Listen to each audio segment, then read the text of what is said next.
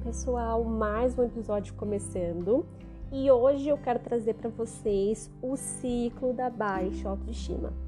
De repente você é uma pessoa que já meio que tentou de tudo, não sabe por que, não está conseguindo sair do lugar, as coisas ainda estão muito difíceis, você ainda tem uma autoestima muito baixa e você não entende por que, que você ainda está nessa. Eu trouxe para vocês em um outro episódio quatro passos para construir uma autoestima saudável, uma autoestima forte, que é o modelo cognitivo, que é a forma com que a gente funciona. Então eu trouxe para vocês como que é que a gente tem é, uma autoestima boa ou não, se a gente tem uma boa relação com a gente mesma. Então, como a gente pensa, como a gente se comporta, porque tem muita relação a forma com que a gente pensa, que é a forma com que a gente interpreta situações, que a gente analisa, que a gente acha que é, né? É muito, com muita relação às nossas crenças, né? Aquilo que a gente acredita com muita, muita verdade, que a gente não, geralmente a gente não questiona. Aquelas vozes, né? Que a gente tem na cabeça.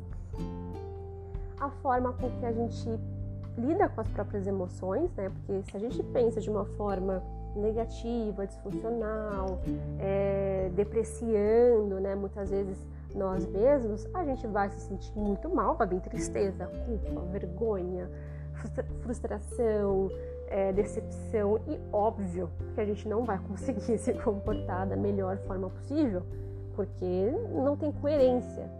E o nosso cérebro, a nossa mente funciona pela coerência. O nosso cérebro sempre vai buscar isso, uma lógica. Então, quanto mais você começar a desenvolver essa autopercepção, essa autoobservação, começar a perceber como você funciona, o seu padrão, você tem mais chances de você conseguir é, quebrar esse ciclo. Então, o ciclo da baixa autoestima funciona mais ou menos assim. Você tem uma baixa autoestima, né?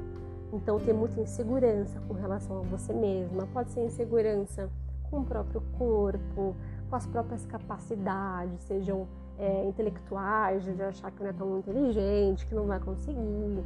No trabalho, de repente, você acha que você não consegue desempenhar tal coisa, tal função, que fulano é melhor que você.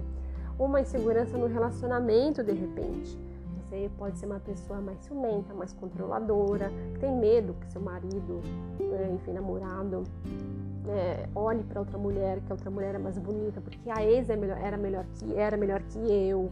Né? Então, sim, inseguranças podem vir de diversas situações. Né? E aí, consequentemente, com essa baixa autoestima, né, essas inseguranças, você tem é, expectativas né, da vida, do que você vai fazer de uma forma muito negativa. Né? Essa coisa assim, ah, não vou nem tentar tal coisa porque eu não vou conseguir.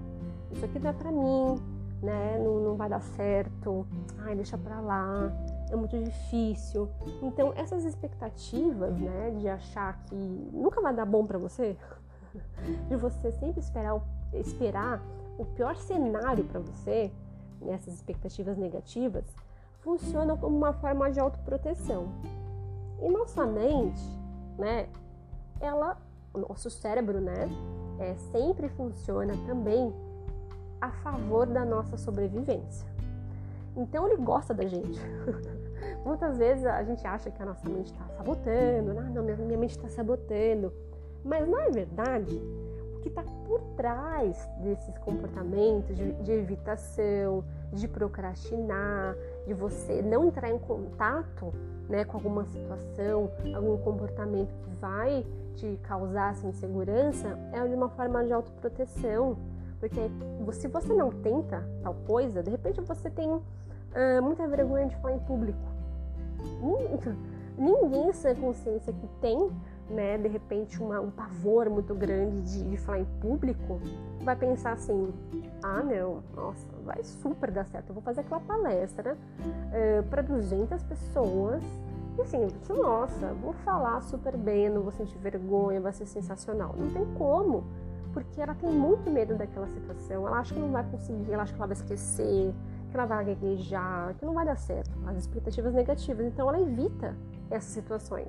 E a baixa autoestima é isso. Quanto mais baixa autoestima você tem, mais inseguranças você tem, mais expectativas negativas que você tem, e aí vem o próximo passo né, do ciclo, que é o pouco esforço, né? Que é essa coisa de evitar de fazer alguma coisa porque você acredita que não vai dar certo, você acredita que, que não vai conseguir. E aí, isso é péssimo, porque reforça essa crença de incapacidade, que eu não consigo, eu não vou fazer.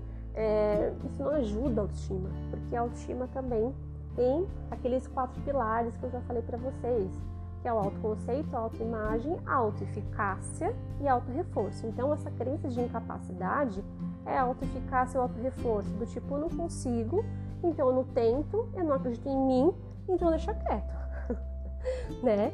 E aí vai gerar o quê? Resultados ruins, né? Se você não, não se propõe a fazer tal coisa, se você acha que não se você não acredita em você mesma, se você continua com muitas inseguranças, porque insegurança é evitar de fazer alguma coisa que você se sente inseguro, certo? Ou que você tem uma crença que você acredita está distorcido, né? E você não tenta mudar aquilo. É como se você acreditasse realmente né, nessa incapacidade e você não tentasse fazer diferente. Porque você já na sua cabeça você tá assim, certa que não vai dar certo. E aí você tem resultados ruins, que aí vai gerar resultados ruins no sentido de que você não vai conseguir aquilo que você quer. De repente você não quer se ciumenta no seu relacionamento, porque você tem muita insegurança. E aí você vai se sentir mal com isso. Poxa, não consegui, caramba, eu queria tanto ser menos ciumenta. No meu trabalho eu gostaria tanto de, de me colocar mais, sabe, me mostrar. Nossa, eu queria tanto gravar vídeo.